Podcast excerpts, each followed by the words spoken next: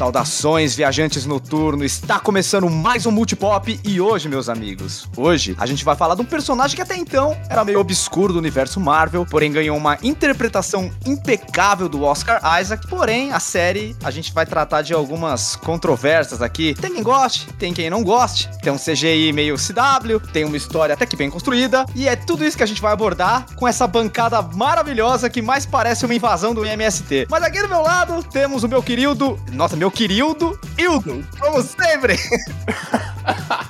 Olá a todos, muito obrigado, meu querido Marcel, por essa apresentação maravilhosa. Gostaria de dizer que tô, eu, eu tô, sei lá, eu tô dividido com, com essa série, tô com o coração dividido, mas assim, pelo que eu pude perceber da abertura do Marcel, não sou só eu, não é mesmo? É, realmente não é só o Hildo que tá dividido com essa. E também, para trazer aqui uma certa luz de otimismo para essa série, eu trouxe o nosso decenalta favorito, que não é um mercenário, mas é tão casca-grossa quanto Mark Spector. Isla!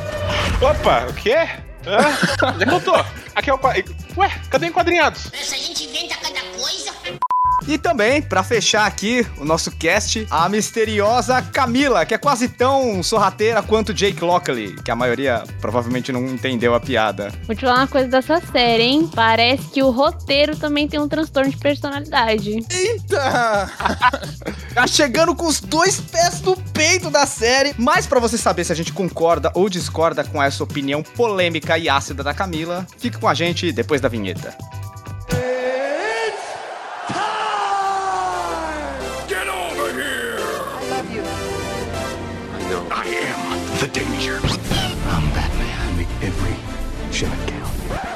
Just roll. Action.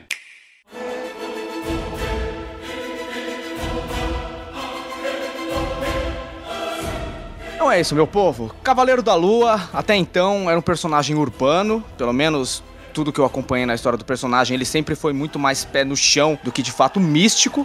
Porém, a sua origem é totalmente ligada ao universo místico da Marvel, né? O personagem ele foi criado em 1975 por Doug Malt e Don Perlin. E na verdade, ele estreou na revista Werewolf by Night número 32 como um vilão do personagem principal que era o lobisomem, né? Cavaleiro da Lua tinha essa pegada aí de caçar o lobisomem porque tinha muito a ver com essa mitologia dos licantropos e tal, tanto que as armas do Cavaleiro da Lua no começo, elas eram feitas de prata. E inicialmente a gente só tinha o personagem Mark Spector como personagem principal. Essa questão aí das identidades dissociativas do personagem só foi inserido na Marvel bem depois. E eu queria saber de vocês, se vocês já leram alguma coisa do Cavaleiro da Lua, vocês curtem o personagem, qual foi o primeiro contato que vocês tiveram com esse personagem antes da série em si? Vocês jogaram algum jogo com ele? Qual é que foi? Nossa, eu não conhecia absolutamente nada sobre o personagem. Eu acho que eu vi um boneco dele no jogo de Lego e eu nem cheguei a jogar, pra você ter uma ideia. Eu não, não conhecia absolutamente nada. Eu. A primeira vez que eu ouvi falar do Cavaleiro da Lua mesmo foi ainda lá nos tempos de séries da Netflix. Que eu lembro que tinha um pessoal pedindo e que existia um rumor que talvez a Netflix também fizesse uma série dele. Mas tirando isso, assim, zero conhecimento do personagem. O que foi bem interessante, porque eu acho que foi uma das, assim, poucas vezes que eu, que eu entrei numa série de super-heróis, uma série Marvel, assim, é, conhecendo tão pouco sobre o personagem. Foi, foi bem legal, assim. Nem animação? Você nunca tinha visto nada, Hildo? Nada. Eu, eu sei que ele faz uma participação naquela animação do Homem-Aranha que ele. Ah, é daquela que o Drake Bell faz a voz dele? Do, do Homem-Aranha? A Ultimate Homem-Aranha? Ultimate, eu acho que é essa. E eu sei que ele, ele tem uma participação nesse, nessa animação. Mas assim, pra te falar a verdade, eu nem lembro desse episódio. Eu fui ver depois, quando eu tava googlando, que eu vi uma imagem dele, né, é, participando dessa animação, mas eu não lembrava disso real oficial, assim. E você, Aslan? Você é o grande conhecedor de Cavaleiro da Lua aqui. O que, que você me diz? É, não, não grande, né? Porque eu, eu perdi um pouco da fase dos anos 90 dele, mas eu comecei a ler no começo dos anos 2000, quando eu comecei a correr atrás de revista do Demolidor. Eu pegava aquela Marvel Action. Aí foi bem no começo da fase David Finch. Ele, o personagem ele já tinha essa toda essa personalidade dissociativa dele mas foi, que, foi aí que introduziu a questão do Khonshu ser uma entidade mais presente, não só uma coisa que aconteceu no passado dele e só uma ideia. Não, é uma, é uma parte constante das histórias. E eu achei o personagem muito interessante desde o começo, porque basicamente ele é aquele, ele é um Batman da Marvel. Só que eu achei irado, tipo, a uniforme dele ser todo branco e o nome Cavaleiro da Lua eu acho muito foda. Tipo, então só isso já me pegou na hora. O quadrinho é legal, porque além da personalidade associativa, a gente tinha aquela questão questão de saber se ele era esquizofrênico ou não, de saber se Koshun também existia, ou se também era uma invenção da cabeça dele, outra personalidade. Então,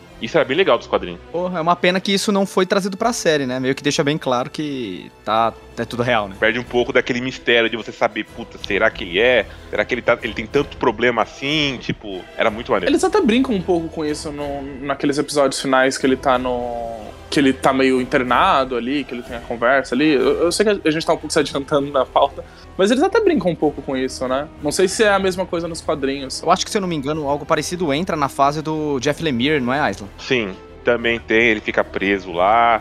Tanto que nessa fase é bem interessante, que o grande vilão dessa fase no final é o Conchun. Conchun, desculpa, Conchu. E acho que é uma das melhores fases do personagem, assim, é... Ela é um... Eu não curto tanto, porque é um... ela é um pouco Tom King demais pro meu gosto. Ela é um pouco abstrata demais, mas é considerada uma das melhores fases do personagem. É tipo assim, eu não gosto, mas geral gosto, então. É, é basicamente isso. Eu acho uma merda, mas todo mundo gosta. Isso é muito recorrente vindo do Island. É, a Camila me conhece. Mas já, Camila, já que você já lançou a brava aí, me diz, onde você conheceu o personagem? Olha, assim como o Wildo, eu também só tive contato com ele agora nessa série. E a mesma coisa, eu vi toda a animação do Homem-Aranha, não lembrava que ele aparecia nesse negócio, descobri depois e falei assim, nossa, ele aparece? Não lembrava. é, é um personagem, assim, que eu assisti a série, assim, com total desconhecimento do personagem. E agora, assim, eu, a, a série me levou a querer conhecer mais sobre. Mas, olha, vou ser bem sincera com você.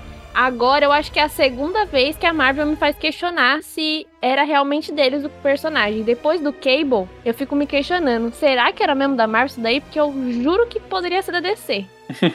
Por quê? Porque ele é obscuro. Ele tem um Ele é sombrio negócio assim, ele é sombrio. É, então, é muito DC isso. É engraçado, eu conheci o personagem, na verdade, numa publicação que rolou aqui no Brasil pela Panini no começo dos anos 2000, que chamava só Marvel Knights. E ela tinha a proposta de meio que criar como se fossem os Vingadores dos heróis urbanos. Então a gente tinha o Cavaleiro da Lua, o Justiceiro, Demolidor, Viúva Negra, Mestre do Kung Fu, o Manto e a Adaga. E todos esses personagens acabavam se reunindo num grupo pra tentar resolver um problema maior. É, eu gostei, principalmente do Mestre do Kung Fu e do Demolidor nessa época, né? Eu tava começando a ler quadrinhos e aí eu fui pesquisar um pouco mais sobre esses personagens. E nessa época, realmente, eu vi o Cavaleiro da Lua como sendo um Batman da Marvel, então eu não me interessei tanto assim. É, o contato maior que eu tive com o personagem, na verdade, não foi a versão 616 dele, né? Que é o universo regular, nos quadrinhos. É, eu tive contato com o personagem nos quadrinhos do universo Ultimate, que eu era colecionador das revistas do Homem-Aranha, e teve um arco de histórias chamados Warriors, né? Em que junta o Cavaleiro da Lua, o Homem-Aranha, Demolidor, Punho de Ferro, Mestre do Kung Fu, mas no caso suas versões Ultimate, né?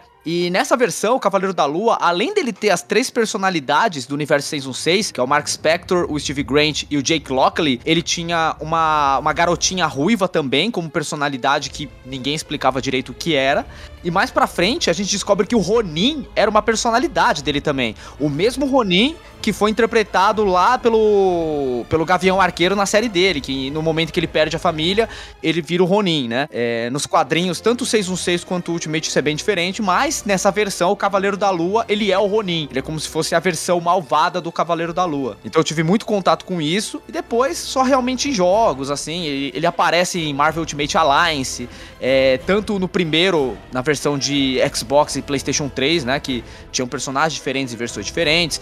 Ele faz uma participação no Homem-Aranha Web of Shadows. é, ele participa desse novo é, Marvel Ultimate Alliance 3 também. Então Uhum. é, é bem interessante, assim. Mas essencialmente, é, conhecer o personagem mais a fundo, eu conheci. Assim, próxima série que eu fui me interessar em ler algumas coisas, da, da fase do David Finch, a fase do Jeff Lemire, acabei absorvendo um pouco disso, mas eu acho que ele é um personagem, assim, bem constante, né? Ele tem versões diferentes, muito distintas entre si. Alguns é, acabam abordando mais o lance místico dele, outros acabam abordando mais o lance Batman da Marvel, sabe? E é, é isso. ó, Tipo, a série ele vai pro lado mais místico assim, e eu achei, achei interessante. A Marvel parece que não sabe muito bem o, o que, qual é o status do personagem, o que fazer com ele. Ele é muito qualquer coisa, assim. Uhum.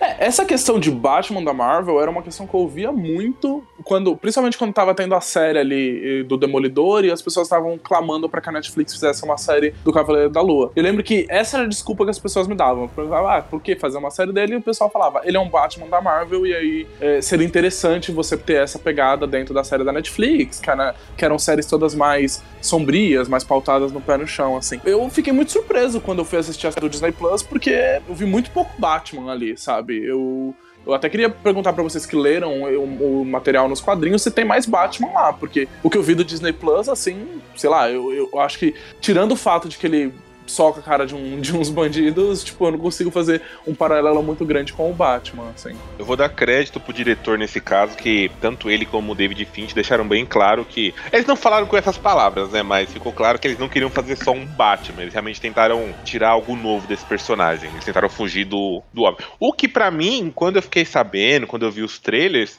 eu, como vai, não, vou dizer que sou, é, não vou dizer que sou um fã do Cavaleiro da Lua, mas eu gosto muito do personagem. Eu já fui para assistir a série realmente com dois pés para trás mesmo, porque eu tava, não tava dando zero para ela. Eu vejo esse negócio de, dessa mudança que eles terem, deles enfatizarem mais o Steven na, na, na série, é já um, uma coisa assim diferente, porque cara ricão mesmo é o Mark, né? Então eu acho que isso foi a primeira coisa assim que eles meio que já fugiram do conceito Batman, Cavaleiro. É verdade. Eu acho que é interessante deixar isso claro aí para nossa audiência, que nos quadrinhos, o Steven Grant, ele é um milionário tal qual Bruce Wayne. O Mark Spector, ele é um mercenário. E o Jake Lockley, ele é um cara que consegue informações trabalhando como taxista em Nova York. Então, ele tem muito contato com o submundo. E é através do conhecimento desses três personagens que o Cavaleiro da Lua, ele consegue atuar, né? Com o dinheiro do, do Steve, com as habilidades de mercenário do Mark e com as informações do Jake. É, já a série vai por um caminho muito diferente. Eu acho que ele destoa desse conceito de Batman da Marvel, justamente porque o Steven Grant, ele não é esse milionário todo que o Bruce Wayne é. Nessa minissérie que eu citei aí, chamada Cavale é, Marvel Knights, quem banca o QG com avião e tudo mais é o Cavaleiro da Lua. É ele que o, a grana para bancar a galera. Ele faz as vezes do Homem de Ferro nos Vingadores. E aí na série do Cavaleiro da Lua a gente não tem isso. É, é outra pegada, né? O Steven, ele é um personagem bem diferente. Inclusive, eu apesar de eu ter minhas ressalvas com a série, eu gostei dessas mudanças. Eu dou muito crédito pro Oscar Isaac nesse sentido. É, eu até comentei com o pessoal do Enquadrinhados. Quem puder, eu altamente recomendo assistir a série em inglês, porque a atuação de voz, não só de jeito Oscar Isaac, nos trejeitos dos dois personagens, tanto no. mas principalmente no sotaque que ele faz nossa, isso vende as personalidades, que é uma coisa inacreditável. O cara mandou muito bem. O Oscar Isaac é um, um puta ator, assim, né? Inclusive, é, eu acho que ele é um. Ele entra nessa nova leva de que agora a Marvel tá apostando em atores que já são consagrados no cinema, no, no, no, no meio como um todo, né? O Oscar já tinha feito o Star Wars, que já era uma grande franquia aí. É, já tinha feito X-Men, se você quiser levar em consideração, né? Tá lá. Ele, eu acho, queria... acho importante, acho importante. né? Ele já tinha. Então ele já, ele já era um nome conhecido, o que era o que me deixou um interesse muito grande quando eles confirmaram que ele seria o Cavaleiro da Lua, assim. Principalmente porque Assim, posso estar enganado, mas eu acho que sim. Ele é o primeiro grande ator latino interpretando um grande herói Marvel, assim. Eu sei que, sei lá, podem dizer que, ah, tem a Salma Hayek fazendo Eternos. Mas assim, a Salma Hayek tá mais como apoio ali em Eternos, né? Ela não é uma grande personagem, assim. E, e, e eu achei bem estranho, assim, sabe? Tipo, não estranho, não tô querendo dizer que é, atores latinos só podem interpretar é, personagens latinos. Eu acho que não, não é isso. Eu não quero dizer o, o total contrário disso. Mas, sei lá, eu achei meio curioso chamarem o primeiro grande ator latino a interpretar um herói, e esse herói, no caso, Primeiro eu achei que ele era inglês e depois você descobre que ele é americano, né? É, eu acho curioso porque tem até uma brincadeira que o Oscar Isaac faz num vídeo dele que ele fala o nome inteiro dele, que é Oscar Isaac Hernandez Estrada. E, e, ele deixa claro que escolheram o nome Oscar Isaac porque são os nomes brancos que ele tem, né? Sim. E falam que ele é etnicamente flexível, que ele é capaz de se tornar um faraó egípcio, como nos X-Men, né? Em que ele é o Apocalipse, até o pai do Timothy Chalamet, tá ligado? E eu não sei porquê, ele realmente ele é latino, mas por causa dessas interpretações dele, principalmente que essa galera aí mais voltada a, ao Egito, eu, eu achava que ele era egípcio, né? Porque o Cavaleiro da Lua e, o, e os X-Men, ele é o personagem egípcio, cara. E realmente a atmosfera for adequada, tipo, ele me faz acreditar que ele tem ascendência egípcia, sabe? Uhum. Ele foi um vilão egípcio e agora é um herói egípcio.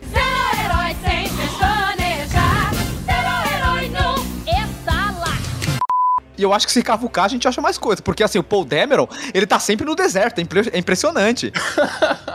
Tem esse detalhe. Então, e isso foi uma coisa que me chamou muita atenção, principalmente porque o, o- o diretor responsável da série, que eu vou tentar falar o nome dele aqui, mas claramente eu vou errar, que é o Mohamed Diaby, Dia- Diaby, tá, tá alguma coisa por aí. É, eles chamaram um, um diretor é, egípcio, né, pra poder é, dirigir a série, o que eu achei que é foi uma tomada legal da Marvel em tomar essa frente, pra tratar com, com certa responsabilidade o que eles estavam falando ali. E ele, ele falou esse diretor falou muito abertamente como ele queria é, trazer uma sensação de fidelidade ao Egito, de, de um local que realmente é próspero e um local que não é. é, esse grande. É, ai, me fugiu a palavra. É, quando você tá é, repetindo. Esse grande estereótipo, pronto. Esse grande estereótipo que a gente conhece do Egito. Ele queria fugir um pouco disso. E quando ele tava falando esses discursos, eu falava, tipo, cara, tá, mas por que, que você não não contratou um ator principal, assim, que fosse do seu rolê. Tudo bem que eu sei que provavelmente o, o- esse poder não tava nem sobre ele, esse poder provavelmente tá sobre a Disney lá, o grande rato capitalista, que deve escolher quem, quem vai ou não ser o principal. Mas é isso, assim, eu, eu fiquei um- bem curioso, assim, tipo, caraca, Oscar Isaac, é isso aí. É, eu, eu penso que ele acertou em dois pontos, né? Que pelo menos ele não usou o tom sépia quando ele foi retratar o Egito. Acho que isso é um grande acerto, uma grande evolução. Porque toda vez que a gente retrata o Oriente Médio ou algum país que eles julgam de terceiro mundo, eles metem, tipo, o filtro amarelado lá pra mostrar que eles não estão nos Estados Unidos, né?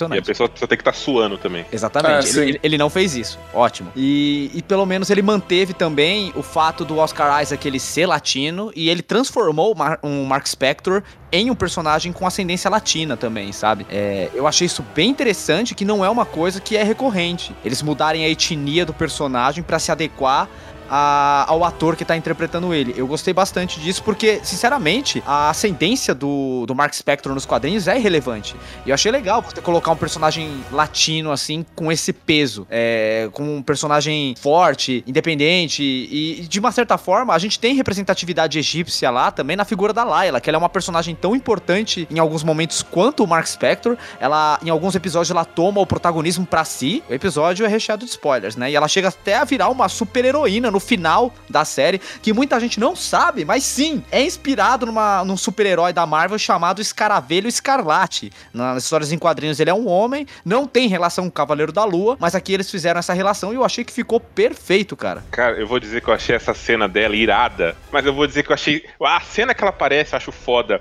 mas eu achei caído ter que aparecer literalmente alguém perguntando: Você é uma super-heroína egípcia? Uhum. E ela fala assim, tipo, não precisava, tipo, já ficou claro. A, a Marvel, eu, eu sinto que ela precisa sempre estar ali afirmando o que ela tá falando, né? A gente tem aquela piada que, é, que é recorrente, que é a cena do- dos Vingadores, onde todas as mulheres se juntam assim. e- Sim. E aí vi- virou meio que esse meme. Eu acho que a Marvel, eu acho que ela fez isso de novo, sabe? Eu fiquei tipo, puxa, você não precisava disso, assim, sabe? Eu acho que, esse- que, é, que é- é bem isso mesmo. Parece que tem que enfatizar o momento que fala assim: olha, galera, essa aqui é a cena da representatividade, hein? Vamos colocar bem claro aqui. Sabe aquele meme do Big Brother que é Vamos lá, mulheres, garotas. E parece Exatamente. isso, sabe? Bora, mulher. Exatamente. Nessa hora tinha que aparecer um contorno assim na tela, dizendo representatividade embaixo, assim, pro povo saber. contorno escrito. Eu vou fazer um meia-culpa, que pode soar como uma passada de pano, mas eu não sei, eu acho que às vezes a gente superestima a cabeça da Marvel, que a gente entende que o público somos nós, né? São pessoas com, com mais de 20 anos, alguns com mais de 30, né? Que tem um certo discernimento, entende interpretação de texto e tal, mas eu acho que é o mesmo esquema do Star Wars. No final das contas, os filmes da Marvel são filmes pra crianças de 13 anos, sabe? Então, talvez eles façam isso pensando que o público não vai entender, porque provavelmente a faixa etária que eles estão fazendo realmente não iria entender. Ah, Marcel, me desculpa, mas eu, eu, eu acho que aí você tá acabando achando que nossas crianças são bem mais burras do que elas são, assim, sabe? É, tem muito material que, que estabelece isso de uma forma muito mais grandiosa, sabe? Eu não vou falar, cl- claro, meu Deus do céu, eu não sou egípcio, eu não posso falar, tipo, se, se isso foi bom ou ruim. Quem vai ter que dizer são eles, né? Mas, por exemplo, eu posso te dizer com, com grande facilidade que as, as representatividades queers mais bonitas que eu já vi foram em animações e foram paradas que é, foram tratadas com sutileza, com carinho, com delicadeza e, e são e geralmente partem justamente de criadores que são aquilo que eles estão falando. É, então, tipo, eu não sei. Não, não, vou poder te dizer se essa cena, no final das contas, acabou agradando o pessoal ou não. O diretor é egípcio, então sei lá, ele deve ter. A mão dele ali deve ter pesado em algum momento. Pra mim, na minha concepção, eu, eu, eu, levo muito aquilo lá do filme da Mulher Gato. Que eu gosto muito do filme da Mulher Gato, mas eu sei que ele é ruim, ele é péssimo. Mas é porque ele tem um lugarzinho no meu coração, porque eu vi ele mais nova. E tem aquele negócio de, pra mim, tipo, era o único filme que tinha uma, uma personagem feminina, assim, de super-herói. E aí você fala, tipo, é, o filme é péssimo, é péssimo. Mas tá, tipo, eu adorava porque tinha uma personagem feminina muito massa. E, pô, eu achei muito da hora como ela apareceu, com a armadura tal. E, tipo, né, a ligação com o hipopótamo também, que, que é aquela deusa lá. Me fugiu o nome dela agora. É. Tarit? Não sei. Não sei se eu vou falar certo. Deus hipopótamo. É. Assim, as duas, eu gostei das duas personagens, sabe? Duas. E as duas, pra mim, são personagens femininas assim que eu falei, nossa, que irado, gostei demais dessa roupa aí, hein? a roupa dela é muito da hora, né? É, tipo, não sei realmente se precisava daquela fala. A deusa hipopótamo chama Tueres, né? Ela tem vários nomes, mas na série eles usam o nome de Tueres. E eu adorei ela, cara. Eu achei ela muito engraçadinha. Um detalhe, parece que eles gastaram toda a grana de CGI nela, né? Nossa, é. ah, mas vocês, vocês viram por quê? Ela não é CGI, quer dizer, ela não é completamente CGI. A, a, o rosto dela ali é um bonecão, sabe aqueles bonecos é, hiperrealistas? Eles fazem os detalhes em CGI, então a orelha mexendo, o olho, aí ali é CGI. Não, quando você falou que ela não era totalmente CGI, eu na minha mente de adolescente, eu pensei que levaram hipopótamo pro cenário mesmo. Por um segundo eu pensei, caralho. I'm a hippopotamus. I like swimming, but I'm dangerous. If you get too close to me, I might just bite your feet. Mas eu fiquei me questionando assim, tipo, nossa, gastaram, uma, gastaram parece que uma grana maior, assim, para fazer hipopótamo porque é pra fazer o próprio traje do Cavaleiro da Lua, né? Porque, rapaz. Hipopótamo e luta de kaiju. Nossa. Nossa, aquele. E, e o traje do Cavaleiro da Lua ficou, né? A deriva. Acho que não tinha nem necessidade verdade. Eu acho justo a gente reservar esse capítulo para falar daquele traje. O que vocês acharam? O, o do CGI ou de verdade? É isso que eu ia falar. Eu acho o design do caralho, cara. Eu acho ele. O design ficou muito louco. É, o Cavaleiro da Lua, até então, eu nunca tinha visto ele sendo retratado como se fosse uma múmia, sabe? Ele se enrolar com ataduras e tal. Eu achei a sacada sensacional. Mas, nossa, a execução em CGI ficou triste, mano. Que efeito cachorro que eles fizeram. Na primeira cena que ele aparece, é aquela capa tá um CGI tão cretino. eu acho que o que pegou, cara, não é nem o fato de ter o CGI. Eu, por exemplo, se o, o às vezes o efeito tá meio, meio debilitado, sabe? Aquela luta final nos kaijus, ela tá bem feita, mas tem alguns momentos parece realmente bonecão. Isso daí não me incomoda. Eu, eu acho que o que me pega é a falta de necessidade de você fazer o uniforme em CGI. É, eu acho que eles poderiam ter achado uma forma de isso funcionar tipo, com um efeito prático, sabe? Você colocar só uhum. os detalhes em CGI, que nem eles fizeram com o próprio Senhor da Lua, né? Que eu achei esse lance da série muito legal, que também não tem nos quadrinhos, que é o Cavaleiro da Lua ser o Mark Spector e o Steven Grant ser o Senhor da Lua, que ele é mais analítico, ele é mais detetivesco, enquanto o Cavaleiro da Lua é mais porradeiro. E dentro da série, o Senhor da Lua, ele é feito em efeito prático. A única coisa que eles colocam CGI é aparentemente no olho ou quando ele se ferra muito, quando jogam ele longe, coisa parecida. Agora, o Cavaleiro da Lua, ele é um bonecão, cara parece que você tá jogando um videogame. Eu acho que poderia ser mais interessante se eles fizessem um uniforme de efeito prático, tal qual é o, o do Demolidor, ou, ou sei lá, adaptar o traje para ele funcionar de forma prática. E não fazer aquela coisa lá que eles fizeram. É grana, né, cara? Não, porque nas cenas que o Isaac ele tá de uniforme, sem máscara, parado, tem aquela roupa de, de cavaleiro mesmo. E ela tá maneira, mas parece, você vê que ele não consegue se mexer direito com aquilo. Eu, quando você começa a ver essas paradas de CGI, tem um canal no YouTube, que agora me fugiu o nome dele, mas eles só analisam CGI. São profissionais que eles ficam analisando CGI. E ele tava analisando outro dia o, o Homem-Aranha. E às vezes, pro profissional, sai muito mais fácil e muito mais barato você apagar o tudo, não usar o que, que, o que foi gravado de prático e fazer tudo em CGI. A roupa que eles têm ali mesmo era meio travada, o Oscar não conseguia se mexer direito, e às vezes saía muito mais. Era muito mais prático pra eles fazerem tudo em CGI do que trabalhar esse prático mais CGI ali, assim. Ah, só um detalhe, acho que eu sei qual é o canal que você falou, é o pessoal do Corredor Crew. Isso, eles mesmos. Isso, eles fizeram aquele vídeo que saiu recentemente do The Batman colocando o Adam West no meio. Uhum, sim, Nossa. sim, eles mesmos. Diga-se de passagem, excelente vídeo, né? Não, é que nesse quesito ainda de efeito especial, que a gente, a gente zoa, mas, tipo, efeito especial não é um negócio que me tira, não me incomoda tanto assim na série. Eu vejo até hoje a série da CW, Flash correndo parado, pra mim. Ah, não, Aislan, não, Guerreiro, guerreiro, não. guerreiro. Isso nunca me incomoda, mas no primeiro episódio, aquela cena da perseguição de carro, toda aquela cena, o efeito especial pra mim, ele me tirou da cena, ele me tirou do momento. Eu, eu parei de estar dentro da série e comecei a ficar analisando, porque ali tá muito ruim, tá muito ruim mesmo. Eu acho que quando aquele, a- aqueles troncos caem ali em cima Isso. dele, ali pra mim perde muito porque você não sente o peso. E aí. Não, ali só faltou o Tom Ellen passar correndo cantando Somebody Save. Ai, meu Deus. Não, mas é, é, é justamente isso, sabe? Que, tipo, eu acho que deu uma zoada, assim, pra mim, porque foi muito esse negócio, tipo, de uma cena tá boa e logo em seguida tem uma, uma cena com uma certa estranheza, sabe? Então esses momentos acabam me tirando muito da série.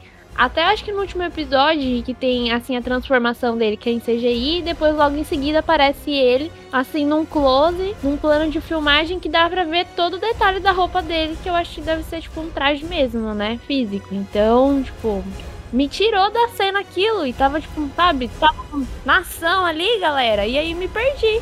Meu Deus, o que, que foi isso? Inclusive, eu achei que o, o diretor ele foi muito feliz, assim, fazendo uns planos muito bonitos. Assim, essa série tem umas paradas muito legais, mas igual a Camila tá falando, assim, às vezes eu tava vendo um, um plano que ele era muito legal, muito bonito e tal, mas aí bati um CGIzão, assim. Por exemplo, eu gosto muito de uma cena que é ele pulando e a capa do Cavaleiro ele tem aquele formato meio. aquele formato de lua, né? E aí tem uma cena que ele pula e aí é, ele faz o formato certinho da lua. Porra, aquela cena é mó da hora, sabe? Fico imaginando, sei lá, o Wildo de 15 anos assistindo essa, essa série, ele ia achar aquilo muito da hora. Só que, sei lá, o CGI tá tão bonecão PlayStation 2 que eu, eu fiquei tipo, poxa, sabe? Ah, que droga. Isso só é uma prova de que, infelizmente, a Disney não investe tanto nas séries assim que o dinheiro dela não é infinito. Ah, isso tem sim. limite, tem budget. Isso sim. Mas é, é, é tipo isso, sabe? Será que não dava pra manter uma, uma consistência? Porque eu acho que seria, pra mim, seria mais tranquilo se fosse o mesmo padrão, assim, na média, do que você ter momentos, assim, de ápice e depois declinar muito. Então, É, assim, eu- é, é muito isso, entendeu? Tipo, será que não dava pra se manter um padrão, assim, sabe? Porque, Uhum. nossa, foi essa, essa coisa de, meu Deus, que cena maravilhosa. E logo em seguida, olha esse bonecão aqui, Play 2, pra vocês, galera. Olha, eu no geral acho que o que me tira mais da série mesmo é o uniforme, sabe? O resto, em questão de efeito especial, eu acho até aceitável. Agora, o uniforme é uma coisa que me pega muito, porque dentro do universo do super-herói, isso é uma coisa que chama muita atenção, né? A gente. É o que identifica o personagem. E eu acho que você cagar no uniforme dele, que nem a Marvel já fez antes, né? Vamos falar a verdade que o, uniforme do Capitão América em Vingadores 1 é ridículo. É, é, é dureza, tipo, pô, mano. Pelo menos o uniforme aí dá uma investida em efeito prático, cara. Eu acho que. Eu fiquei meio triste aí com a questão do Cavaleiro da Lua, em questão de escolha da onde vai investir o orçamento. Eu acho que eu preferiria ver cenas menos grandiosas, sabe? E um uniforme um pouco mais consistente. Nem que fosse, vai, pegada CW mesmo. Tá? Eu acho que o, o Batwing, ele tem um uniforme bem legal no, no- na série da Batwoman. E o Cavaleiro da Lua poderia seguir aquele, aquele padrão lá que pra mim já tava bom. Acho que ia funcionar melhor que o bonecão em CGI. Por mim, funcionaria melhor. Mas aí sabe onde entra uma coisa, o que eu não sei se outras pessoas vão achar a mesma coisa, mas eu senti, eu preferia que essa série fosse um filme. Eu acho que tanto quanto a narrativa dela, quanto esse detalhe que a gente tá pegando um pouquinho no pé do CGI, é, poderia ser muito melhor trabalhado caso ele fosse um filminho ali. É, nem que fosse um filme de uma hora e quarenta, vai, não, não, não precisava ser um- uma grande produção, assim, igual a Marvel hoje em dia. Todo filme dela precisa ter mais de duas horas, que senão não é filme Marvel. Parece que, sei lá, o pessoal esqueceu que no final das contas a gente tá falando de filme de bonequinho. É, mas eu senti, assim, que se esse esforço que a gente tá falando fosse muito mais colocado numa, numa produção ali de uma hora e pouco, as coisas poderiam ter sido melhor. E isso eu não tô falando nem só de CGI, viu? Isso eu tô falando de roteiro também. Eu senti que a série dá uma barrigada ali em alguns momentos que claramente ela tá fazendo isso porque ela precisa cumprir os 40 minutos, sabe? Ela precisa ter ali os 40 minutos dela. Não, ela dá uma puta barrigada, cara. Eu concordo plenamente com você. É, eu acho que o começo da série é muito devagar. A série demorou muito pra me pegar. E pra ser muito sincero, eu acho que o único episódio que eu realmente gostei, eu acho que ele funcionou, que pra mim é 10 de 10, foi o quinto episódio, onde ele tá naquele limbo entre a vida e a morte, né? O Dwight, que é o conceito de passagem desse, desse limbo de vida e morte do- da mitologia egípcia. E a gente tem o, o Mark Spector revisitando as memórias dele dentro daquele barco que vai levar ele até o julgamento e passar pro submundo. E, cara, eu achei que, tipo, foi uma ideia de origem muito legal. De contar ele através de flashbacks, assim. Não é totalmente novo, que em WandaVision a gente meio que teve isso de uma forma diferente. Mas eu acho que como foi feito no Cavaleiro da Lua, funcionou muito bem. Introduziu o personagem, eu gostei pra caramba. Mas eu acho que o que levou até essa cena demorou demais. É, é muito arrastado, não funcionou legal. Eu vejo boas ideias ali, só que o problema realmente é a execução. Eu evogo aquela fala do Bilbo Bolseiro no Senhor dos Anéis, que eu tenho a impressão que essa série, ele é um pedaço de manteiga pequeno demais, passado num pedaço de pão muito grande, sabe?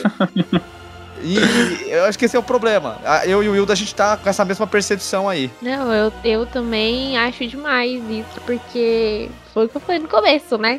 Eu acho que tem, assim, uma, um transtorno de personalidade o roteiro também, porque parece que ele vai mudando, assim. Começa com ritmo, chega na metade. Começa. ah, na metade não, né? Na metade pro final, já ali no quinto episódio. Ele é muito bom e depois termina de um jeito bem ok. É engraçado, porque eu gostei muito do primeiro episódio. O Marcelo tava comentando e eu gostei muito, muito, muito do primeiro episódio. Eu saí, assim, hypado da série. Ele tem um- uma pegada. é, nossa, parece tão batido falar isso, mas é a verdade. Ele tem uma pegada meio terror ali, sabe? Ele tem a- a- as cenas ali do Khonshu, que a gente ainda não sabe quem é o Khonshu, é, meio aparecendo, desaparecendo. Ele tem esse mistério de você querer entender exatamente o que acontece com esse personagem. É, para mim, que ainda não conhecia o personagem, então era muito legal, eu tava é, dedicado a isso ali e tal.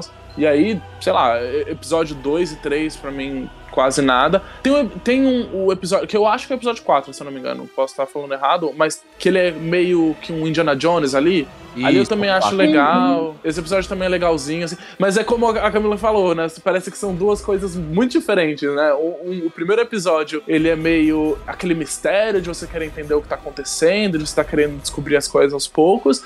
E o 4, ele é um Indiana Jones ali, uma múmia, né? Pra ser mais é, parecido. E aí, tipo, eu não tô dizendo que essas duas coisas não poderiam coexistir no mesmo universo. Eu acho que elas podem, mas claramente ali teve um episódio 2 e 3 que não conectou essa parada, né? Uma coisa que eu ia que eu fiquei pensando muito aqui comigo mesma, é que, tipo assim, eu vi muita gente falando mal do primeiro episódio porque ele é muito focado no Steven, né? E eu não sei como trabalhado nos quadrinhos, mas eu vi muita gente que conhece o personagem não gostar disso. E eu não sei se por eu não conhecer o personagem, que eu achei tudo bem começar assim com o Steven, sabe? Aí eu fico esse questionamento pra quem, para pro Aislan, pro Marcel, que leem, que leram os quadrinhos antes, tem contato com o personagem, se tiveram esse problema também.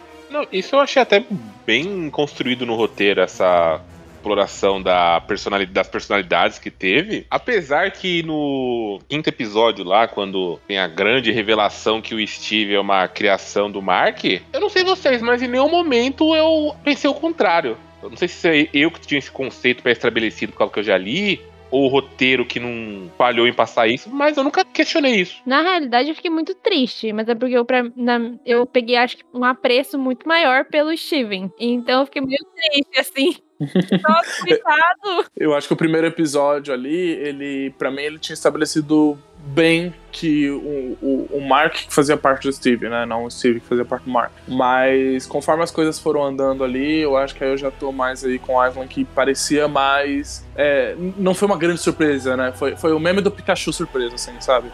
Sim. É, eu só fiquei meio triste mesmo, principalmente quando é colocado é, os motivos que o Steven surgiu, sabe? Aí eu fiquei meio, meio bad, assim. Eu fiquei, nossa, pesado, cara. Que eu achei legal, assim, tipo, a Marvel é, tomando uma voz numa parada um, um pouquinho mais pesada ali, sabe? Tipo, a gente tá falando de, Sim, de abuso, abuso parental, de luto. Assim, essa Nossa. série como um todo, ela já, já toca num tema muito delicado, né? Que é o, o, o- o transtorno dis- dissociativo. Que, inclusive, eu, eu tava vendo entrevistas com o Oscar Isaac que ele tava falando que pra ele e pra todos da equipe era muito importante que eles tratassem isso com respeito, né? E sem ser um grande floreio, sem ser uma coisa do qual a gente tá muito acostumado a ter na mídia tradicional, assim, né? De ser uma coisa que é, é, é meio heroína, assim, é meio, ah, nossa, agora eu sou super-herói. Tipo, e, e não é isso, pessoas sofrem com isso na vida real e eles estavam querendo tomar um cuidado nisso, nessa situação.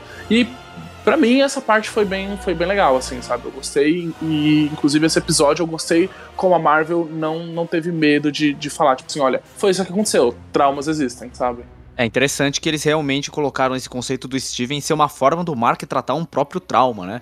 E lembrando que o, Randall Spector, ele realmente existe nas histórias em quadrinhos e, e, eventualmente ele se torna um dos supervilões do Cavaleiro da Lua, que é o Cavaleiro das Sombras, né? Eu, eu tive contato com o personagem na péssima fase chamada Shadowland, que é uma fase que o Demolidor ele acaba virando o líder do Tentáculo, e aí alguns personagens urbanos acabam se envolvendo com isso. E ne- em meio a esse grande crossover aí, tipo, o Cavaleiro da Lua, ele tem um confronto com o irmão dele. Foi o único contato que eu tive com o personagem, mas quando eu vi que realmente existia um Randall Spector dentro do universo da série e, e que ele tinha morrido, eu realmente fiquei curioso pra saber aonde eles querem levar essa história aí. Espero que levem pra algum lugar, porque dizem que é uma série limitada, que só vai ter uma temporada, mas existe um gancho muito grande no final, né? Que é o fato deles descobrirem a terceira personalidade dele, que é o Jake Lockley. E, meu, eu realmente não tô entendendo o que eles querem fazer. Se, real, se é uma série com uma temporada só, por que falta uma cena pós-crédito com um gancho desse? Porque o personagem não morreu aí, né, meu querido? Parece que você tá entrando hoje no MCU. Que coisa é essa?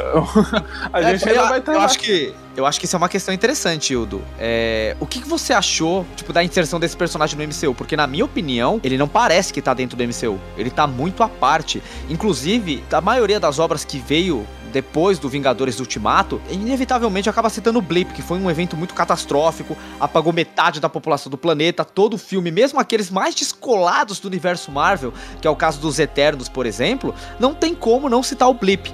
Agora o Cavaleiro da Lua, ele foge de todos esses de todos esses grandes eventos que a Marvel plantou até então. Não tem citação nenhuma, não tem participação nenhuma. É, eu achava que o Blade ia aparecer no Cavaleiro da Lua, porque eu não sei se vocês sabem, mas rolou uma série do Blade alguns anos atrás, né? Sem o Wesley Snipes, passava na Warner, e no meio da série do Blade, eles citavam o Mark Spector. Ele nunca apareceu como o Cavaleiro da Lua, mas o Mark Spector existia naquele universo. Então eu Uhum. tava assim, de um hype absurdo de, mano, é agora. O Blade vai aparecer, porque o Blade mata vampiro, o Cavaleiro da Lua mata lobisomem, é agora. Só que o Cavaleiro da Lua, ele está absolutamente descolado do universo Marvel. Eu tenho até dificuldade de saber se ele se passa antes ou depois do Blip. E- Ele E não é. depois do blip, porque tem uma cena que mostra um documento que ele ti... mostra a data que ele tirou o documento e foi depois do blip. Não, beleza, isso é, isso é legal, porque eu não vi. Passou batido por mim. Porque, Uhum. cara, não tem nada. Eu não vi nada. Eu achei incrível isso. É, tipo, de uma certa forma eu achei Mas bom. também especulação assim de pausar o negócio, dar um zoom ali, de ser a louca e botar o númerozinho, né? Nossa. Então, mas a data foi depois do blip. Então é um passaporte, eu acho. Mas, mas é só a data, né? É, a data só, só pela data que eu sei. Então não dá nem pra saber se o Blip aconteceu. Não, aconteceu, tá no universo. Mano, tipo, se eles. Será que tá? Vocês têm noção que se eles resolverem fazer o Cavaleiro da Lua completamente descolado do universo Marvel, rola? Se eles quiserem, eles podem fazer isso. Mas De outro multiverso, outro universo. É, exatamente. Eles conseguem. Eu em nenhum momento achei que o Blade ia aparecer nessa série. Apesar de eu gostar muito do, do personagem, querer, eu sabia que não, porque se no Eternos o ator lá, o. Como é que é o nome dele? É o. Rashla Ali. Isso, Ali, ele mesmo. Cara, ele não apareceu no Eternos, ele mandou um áudio pelo WhatsApp que os caras colocou no filme. Eu não achei que ele ia aparecer numa série de. Nem o, nem o WhatsApp ele ia mandar, cara. Foi mal.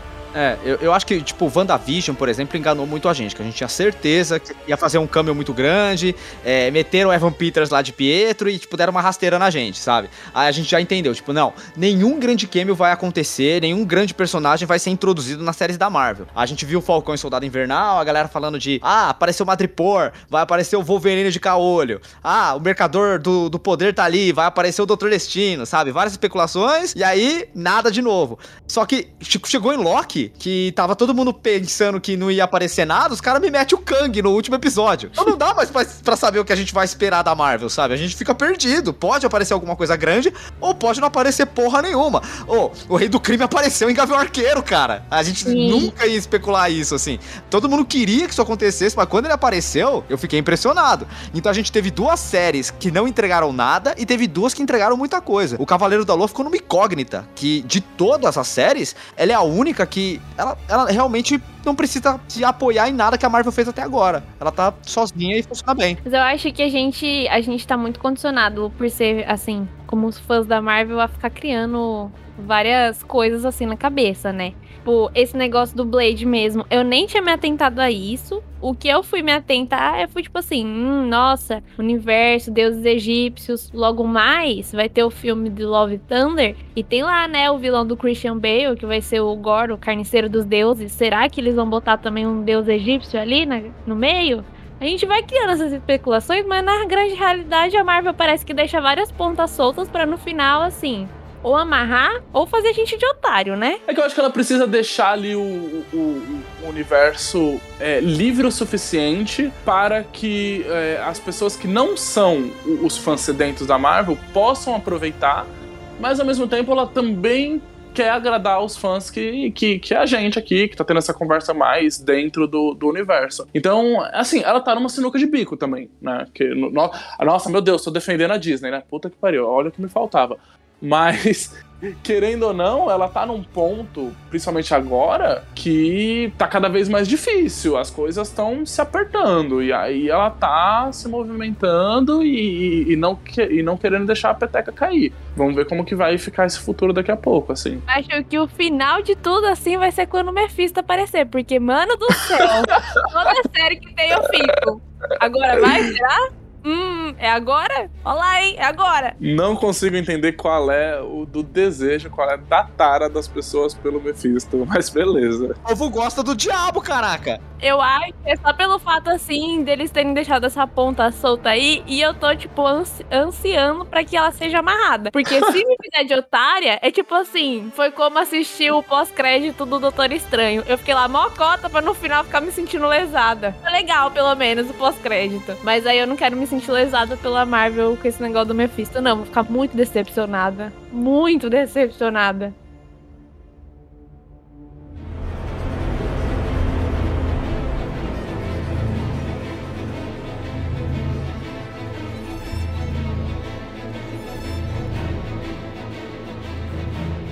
Eu queria perguntar pra vocês o que que vocês acharam dos coadjuvantes, né? Em especial o Arthur Horrow, que é o vilão, interpretado magistralmente pelo Ethan Hawke, um dos meus atores favoritos, e também pela Layla, que era uma personagem em partes nova, né? Que ela foi introduzida é, especialmente pro Cavaleiro da Lua, apesar de que ela tem um lastro nos quadrinhos, né? Existe uma personagem na qual ela é baseada. Ela é interpretada pela Mai Kalamaui e ela é uma atriz egípcia palestina, que eu achei bem legal eles terem trazido uma personagem que realmente é egípcia pra série, né? E no começo ela é bem, assim, o interesse romântico do, do Mark Spector, em alguns momentos ela realmente toma o protagonismo e no final ela vira uma super heroína, né? Que é a Escaravelha Escarlate, que eu achei maneiríssimo. Mas o que, que vocês acharam da atuação dos coadjuvantes? Vocês acham que eles mandam bem? O Ethan Hawke, ele é um bom vilão? A Layla me incomodou muito também, outra coisa que eu falei com o Marcel, que esse casamento dela com o Mark, tipo, além de não precisar, não faz o menor sentido eles estarem casados, porque, ó, segue meu raciocínio meio maluco agora, hein, gente? Segura comigo no balão mágico agora. Porque você imagina só, os dois lá no. Qual que é a religião prota- é, do Egito lá maior? É, eu acho que hoje em dia é o islamismo, mas o Oscar Isaac, não, o Oscar Isaac, o Mark Spector na série, ele é judeu, pelo que colocam ali, né? Ali, velho, tá. Tá, vamos, vamos ver então que eles estão no juiz de paz padrão lá, nos cartório civil, né? Que eles casaram realmente. Eu não consigo imaginar o Mark, ele pensando assim, na hora de assinar os papéis. Cara, eu sou diretamente culpado pela morte do pai dela. Porque ele levou, querendo ou não, ele participou. Não conseguiu salvar e tava junto lá quando o Bushman matou o pai dela. Ele sabe que ele tem um transtorno de múltipla personalidade. Ele sabe disso. E ele tá servindo a um deus egípcio como um avatar que protege os caminhantes da noite vestindo uma roupa de cavaleiro da lua e dando porrada e matando gente.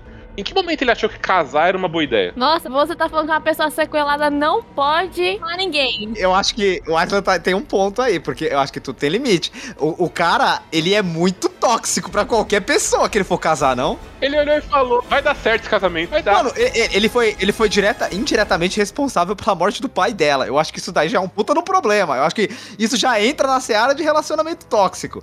Aí, ele, ele tem outra personalidade. E tem gente que fala que, tipo, ah, não, aquele cara lá, ele tinha um outro casamento. Ele é literalmente outra pessoa que ela não conhece. Eu acho que isso também aí é, é um problema dentro do relacionamento, né? Você, tipo, tem um- alguém vivendo dentro da sua cabeça. E aí, além de tudo, ele, ele, tipo, tem um deus egípcio que fala com ele, faz ele se vestir com uma roupa de múmia e fazer pastel das pessoas que vão atrás dos caminhantes da noite. Mano, é- eu acho que eu tô com a Isla nessa, cara. É um relacionamento, assim, muito difícil de você Não. acreditar. Nem- eu não consigo pensar que ele chegou e pensou, porra, vai ser uma boa ideia isso. Vai dar certo esse casamento. Pera aí, assim, é um relacionamento tóxico e todo cagado? É, eu não tô tirando isso de vocês. Mas vamos lá. Primeiro, a questão de que ela. A, a série dá a entender que ela sabia que ele era o Cavaleiro da Noite. Ela, ela sempre. é, tanto que assim que é, ela se encontra com ele a primeira vez e, o, e, ele, e é o Steve, no caso, ela fala: usa a roupa, né? É verdade. É verdade, é verdade. É Cavaleiro verdade. da Lua, Cavaleiro da Lua. Ela fala, invoca, os,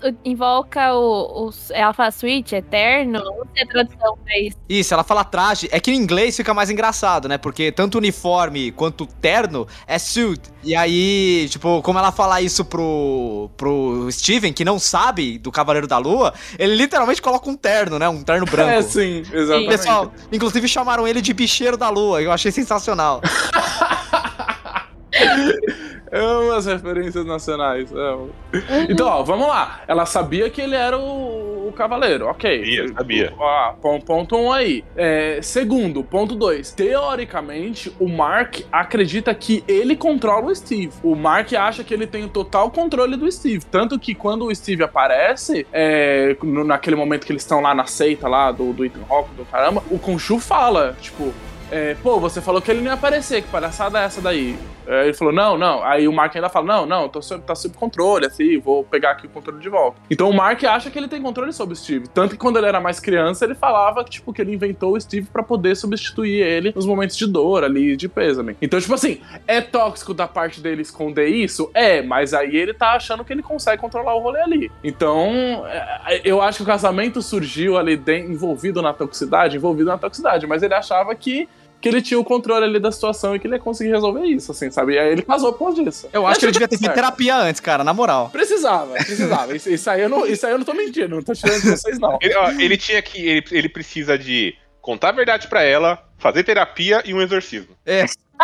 Eu acho que sim. Só, eu, eu não sei, é é uma coisa até que eu acho curioso. Nos quadrinhos, meio que dá-se a entender que o, o Mark Spector tem essas múltiplas personalidades por influência do Khonshu, né? Porque você tem as fases da Lua e as personalidades do Mark seriam como se fosse uma representação física nos avatares de Khonshu, que eles também têm fases assim como a Lua e cada personalidade representaria uma. Eu acho esse conceito bem legal, mas infelizmente eles descartaram pra série, uma pena, né? Porque ele já tinha essa, essa dupla personalidade do Steve antes dele Uhum. se tornar Cavaleiro da Lua. Mas beleza, assim, eu só trouxe essa curiosidade aí porque tem esse conceito nos quadrinhos e eu acho isso muito legal. É, Mas aí eu acho que entra um pouco naquilo que a gente tava falando de tratar é, é, é, esse, é, é, esse, é, esse transtorno como um, um transtorno e não como é, algo que seja tão fictício, assim, sabe? Tão etéreo quanto essa parada. Por mais que seja muito legal você falar que, tipo assim, ah, são as fases da lua que estão refletindo dentro dele, é importante levar em consideração que pessoas realmente têm esse transtorno na, na vida real, assim, né? Eu fico em dúvida se uma pessoa que tem esse transtorno, como, como ela viu, tipo, essa representação. Porque Uhum. a é, os nossos ouvintes não viram a nossa não ouviram a nossa conversa aqui nos bastidores, mas o Wildo me trouxe uma coisa que eu achei interessante, que muita gente que tem esse transtorno não gosta da representação que ele é feito no filme Fragmentado, que eu acho um filme muito bom, mas eu entendo que provavelmente ali rolou uma fantasia brava pra representar o transtorno de identidade dissociativa, né? Eu fico me perguntando se uma pessoa que porta essa doença, é, ou essa condição, não sei se é uma doença, me desculpe se eu estiver equivocado, é, se ela gostou da representação, se é condizente, se faz sentido. Eu fiquei em dúvida em relação a isso. Você viu alguma coisa relacionada a isso, Wildo? En- Então, eu fiquei também com essa dúvida. Eu ainda não cheguei a ver nada do tipo, até porque a série terminou faz muito pouco tempo, assim, sabe? Não, não teve grande tempo de assentar essa parada. Eu vi muita gente falando de Fragmentado como uma má representação dessa parada, por causa que ela é justamente acaba fantasiando essa coisa muito como uma coisa que mudasse completamente. Em Fragmentado ele chega literalmente a ganhar superpoderes, né? Quando ele se torna outra da- da- das características dele. Então, é uma parada que parece que não é muito bem vista com, com esses olhos. Então, eu, eu fiquei genuinamente com essa dúvida também. Parece que a Marvel tomou muito cuidado para que isso não acontecesse. É uma armadilha muito grande que ela tava querendo evitar ali e cair em alguns tipos de estereótipos. Acho que até por isso, talvez eles tenham trago a questão do, do psiquiatra ali, né? Que tem todo aquele episódio e tal. De tratar isso que realmente como um transtorno e não como uma questão que é, é uma parada que não, não existe no nosso mundo. Essa parada existe no nosso mundo, tem pessoas que realmente passam por isso. E agora voltando ao psiquiatra aí, o que, que vocês acharam do Arthur Horror? Gostaram do, do jeito que, assim, nos quadrinhos, ele não é um líder de seita como ele foi apresentado aqui, né? Eu achei interessante que transformaram ele quase como se fosse um, um Charles Mason, sabe? Um cara que faz parte, é o líder de, de uma seita religiosa, é adorador de uma entidade X aí e a gente viu o quanto isso é perigoso, principalmente na temporada do American Horror Story chamada Cult, que a gente tem uma grande, uma grande representação desses cultos messiânicos que se baseiam em uma religiosidade X, às vezes para criar um, um contexto que afeta inclusive setores políticos, né? Então é uma coisa que tipo tá muito presente na nossa realidade atual. E o que, que vocês acharam do jeito que esse personagem foi representado aqui no Cavaleiro da Lua? O Ethan Hawke, ele mandou muito. Ele, a atuação dele tá um negócio inacreditável. Ele vende o vilão, ele vende as motivações. Você sabe que é errado, mas você compra o que ele tá fazendo. Um detalhe importante também, né? Que ele era o ex-avatar do Khonshu. Ele era o antigo Cavaleiro da Lua, né? E eu fiquei curioso pra saber como é que foi. Eu acho que a a série perde nisso. Aquelas barrigas que teve, podia ter tirado um, um episódio focado só no passado de Ethan Hawke, pra gente poder ver ele como Cavaleiro da Lua, como é que foi, como é que terminou, como é que ele foi pra esse caminho. Acho que a série perdeu muito nisso. E também que a série não explicou por que ele coloca o vidro no sapato. Putz, isso é verdade! Meu Deus do céu, qual é a do vidro? Essa atuação mesmo, o Ethan falou que ele se inspirou, né, no, no líder de seita real, assim, que era aquele David Koresh lá. Eu não conheço muito desse líder de seita, assim, eu geralmente gosto de pesquisar bastante coisa, assim, mas eu já tinha ouvido falar sobre ele, mas eu não sei, assim, a que ponto é, ele foi inspiração pro, pro Ethan. Eu sei que tem um negócio assim de curar as pessoas pela dor, sabe? É que eu não sei se esse negócio do curar as pessoas pela dor que eu ouvi ele falando na entrevista, que eu não manjo muito inglês, né? Aí eu não sei se foi do David Koresh ou se foi dos quadrinhos esse negócio. Porque aí tem aquele negócio do começo do vidro que era pra fazer uma alusão a isso, entendeu? A Uhum. curar as pessoas pela dor. Porque como não ia ser muito trabalhado isso durante no decorrer da série, ficou meio como um easter eggzinho, eu acho. É, eu tenho uma parada que. Assim, mas isso sou eu tô fazendo. O roteiro não me falou nada, né? Que dá a entender que ele sabe que o coração dele é desbalanceado, né? Quando aparece lá a deusa no final da, da série, é, ele, ele fica de joelhos e fala que ele não é, não é digno, né? Ele fala, ah, eu acreditei que meu coração poderia se balancear ao- no momento que você chegasse, mas é, agora que você está dizendo que eu não, não sou digno, eu não mereço é, ser seu servo, não mereço continuar com o rolê. Então você e você falando um pouquinho disso de curar a pessoa pela dor, talvez seja um pouco disso. Talvez ele colocasse os vidros nas sandálias é, em busca do, do balanço dele, da redenção daquilo que ele vai fazer. Então Penitência, Faria- né? faria Como se fosse sentido. Uma penitência. Exatamente. A peni- talvez ele seja através da penitência ali. Mas é aquilo, né? O roteiro em si não falou nada. Eu tinha, na verdade, esquecido do vidro e eu lembrei agora porque nós não comentou. Então, nisso que você falou do dele não se achar digno, é bem interessante porque lembra muito o Thanos nessa perspectiva, né? Que quando ele vai contar a história do planeta, no planeta dele, até quando ele vai fazer o estalo, e vai ser metade, vai ser aleatório, incluindo ele mesmo, assim. Uhum. Não tá- ele não quer escapar do próprio plano dele. Ele realmente Sim. acredita que o que ele tá fazendo é certo. Sim, é realmente. E, e isso ele tem também. Ele acredita tanto no, que, num mundo onde só os bons, de os puros de corações, né, vão existir.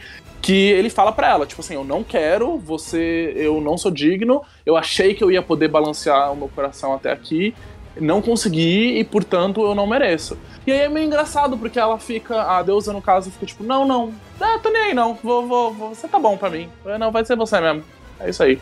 É, pra quem não sabe, nos quadrinhos, o Arthur Horror, na verdade, ele é um médico barra cientista que tem uma teoria bem avançada na questão do campo das teorias relacionadas à dor e tal. Inclusive, ele, ele é indicado pelo prêmio Nobel e só que, tipo, tem uma colega dela, chama, uma colega dele, chamada Victoria Grayle, que desconfia do trabalho dele e ela vai vendo que ele fazia experiências em animais e achou muito suspeito o avanço dele que começou a achar que poderia ter sido realizado em humanos também, né? E aí vai meio que destrinchando um pouco da história do vilão até que ele acaba tendo um embate com o Cavaleiro da Lua. Então, para vocês verem como é diferente, inclusive a aparência, as motivações, o cara tá ligado à ciência e tal. A única coisa que realmente fica desse contexto inteiro é a, o lance da dor, né? Dele, dele usar a dor como uma forma de purificação. Mas de resto, realmente, ele não tem nada a ver com a sua contraparte dos quadrinhos, o que eu acho bem até melhor, sabe? Eu acho que a, até então a Marvel não tinha construído um vilão com esse teor messiânico aí que eu acho muito perigoso e desconfortavelmente realista.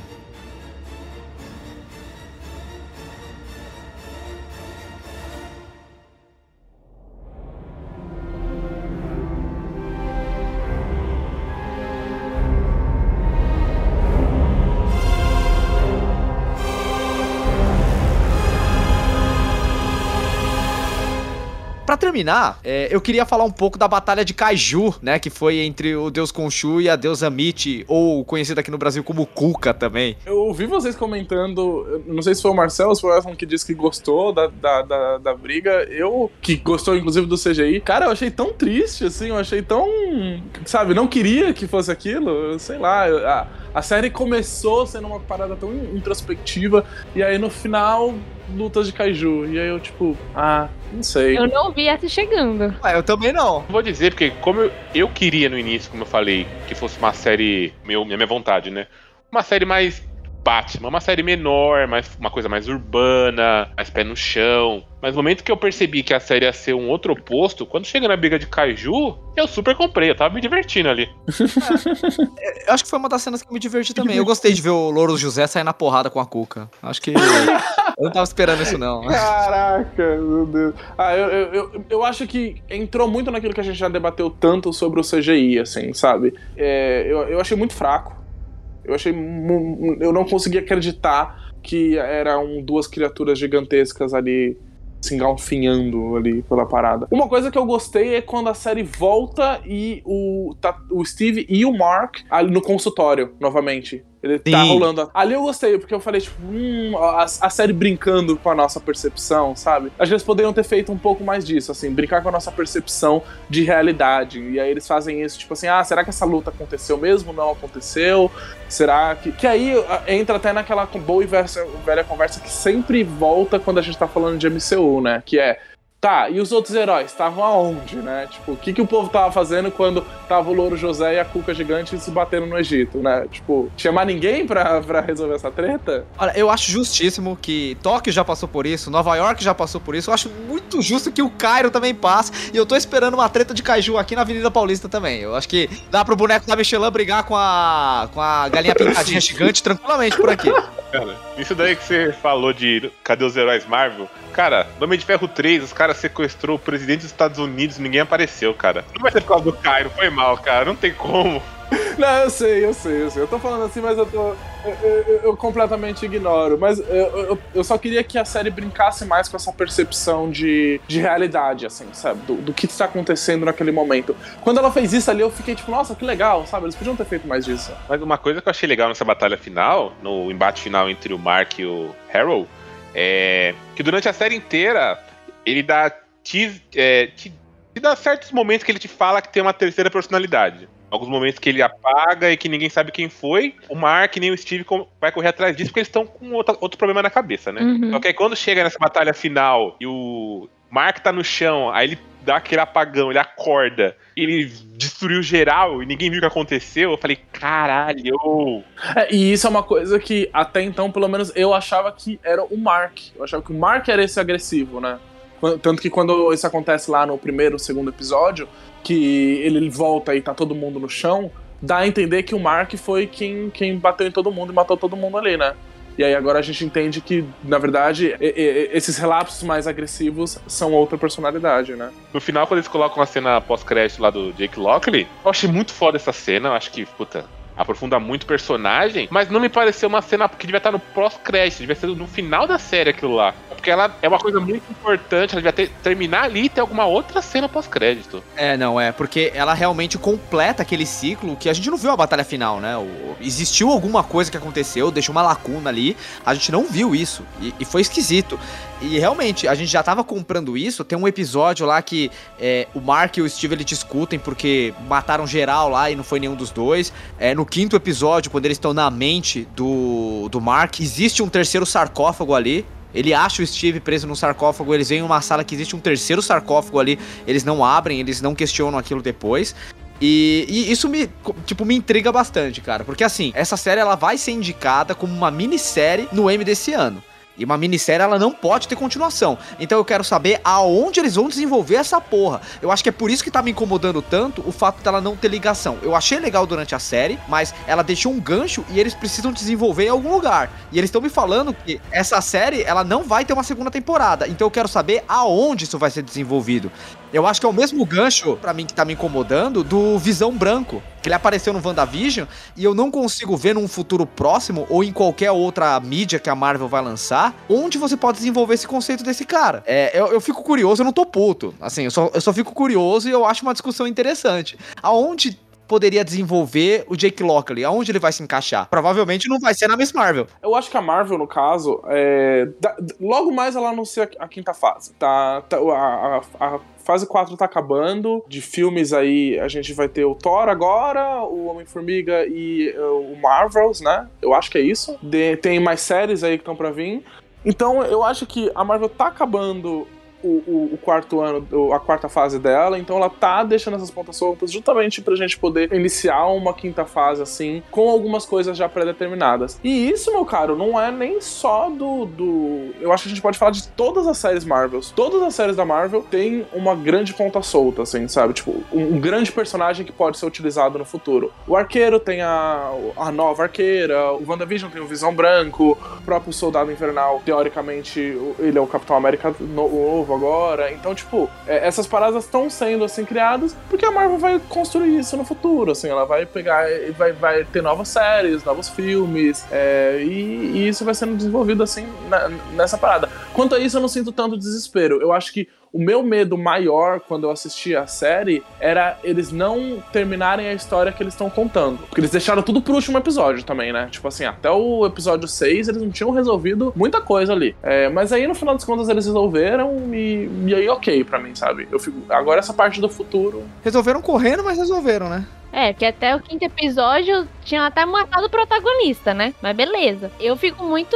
Eu fico questionando demais, assim, se vai ter mais coisa da Layla depois pra frente, porque realmente é uma personagem que eu gostei muito. Eu acho que das coisas mais coesas, que tem uma, um crescimento, assim, gradativo e constante, eu acho que ela é, é, uma, é uma dessas coisas, sabe? Então, eu gostei muito da personagem. Eu gostei muito daquela deusa hipopótamo. Meu Deus, ela é muito carismática. E eu queria muito, tipo, mais disso depois. E eles colocaram isso, tipo, no final, sabe? No final do sexto episódio. Eu fiquei assim, pô, mano, e agora? Sabe uma coisa que eu fico pensando? É, se isso fosse um filme, a gente tinha certeza que ia ter um 2, né? A Marvel trabalha com filmes continuações, é isso que ela faz, ela faz grandes franquias. Sim. E como isso é uma minissérie, a gente sabe que isso não vai ter uma continuação. Agora imagina que doido, essa vai ser, esse vai ser o primeiro grande produto cross-mídia oficial da Marvel, do qual pra você conhecer o personagem, a história dele, o background dele, você vai ter que ver a série. Então, vamos ver como que isso vai se tornar aí no futuro. Será que isso pode se tornar padrão Marvel, assim? Eles fazerem introduções de personagens através de série? Eu acho que já tá rolando. Que pode, ser, que pode ser possível, tipo, um filme mais pra frente desse personagem? Eu não sei se é um filme dele, mas ele. Eu acredito que ele. ele a, pra mim, o próximo passo dele é ele estar no, no, no cinema. Eu não acho que ele vai fazer participação em outras séries. Eu acho que é aquilo que eu falei, quando você contrata o Oscar Isaac pra fazer um personagem, você quer fazer ele e botar ele em outros lugares, assim, você quer ver ele voar. Então eu acho que eu, eu tendo a acreditar que a próxima aparição dele seja no MCU cinema e não no MCU séries. Então vai ser muito interessante pra mim isso, porque até então tudo que a gente via era era ao contrário, né? Você queria saber, você via no cinema, e se você queria saber mais, você via a série. E aqui vai ser a primeira vez do qual a gente vai, quem viu a série já vai pro cinema sabendo mais sobre isso. É, não, não é a primeira vez que as séries fazem isso, né? A gente já viu muita série que teve o seu fim em um longa-metragem. Tipo, Sex and the City virou filme. É... Breaking Bad ac- acabou tendo né, o El Camino também, que virou filme, não passou no cinema, mas foi na Netflix. É, Arquivo X, sabe? Então tem vários, várias séries que acabaram culminando no longa-metragem depois. E realmente, se a pessoa ela quisesse compreender melhor aquela história, ela teria que ter assistido a série. Então não é uma coisa exclusiva que a Marvel tá fazendo agora, mas dentro de um universo compartilhado, isso é novidade. Então é sempre bom ficar aí de olho no que a Marvel tá preparando pra gente.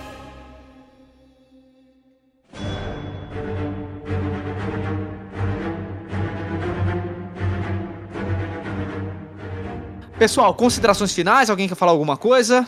É, Oscar Isaac de cueca. Obrigado, Marvel. Justo. Alguém mais? Eu vou dizer que eu não tava dando nada pela série e gostei muito no final das contas, então pra mim valeu muito. Queriam que tivesse trago o hipopótamo de verdade pro estúdio. É Seria foda. massa. Pelo visto foi a ideia da, que o Island já teve que a Camila mais gostou. Eu acho que sim, hein? Olha, esperava mais, mas gostei da série. Assim, então, bora pro próximo. Beleza? Pessoal, muito obrigado por terem ouvido as nossas considerações dessa série maravilhosa até aqui. Espero que vocês tenham gostado. É, eu queria agradecer aos integrantes do Enquadrinhados por ter participado desse multipop. Muito obrigado, Isla. Muito obrigado, Camila. É, em breve vocês vão encontrar toda a nossa trupe lá no Enquadrinhados, falando de quadrinhos. E, e é isso. Alguém quer falar alguma coisa? Quem é Isla? Quem é Isla? Onde é que eu tô? Bem, é, vamos, vamos encerrar o cast antes que o Island volte. Então é isso aí, pessoal. A gente se vê na próxima semana. Falou, beijo, tchau.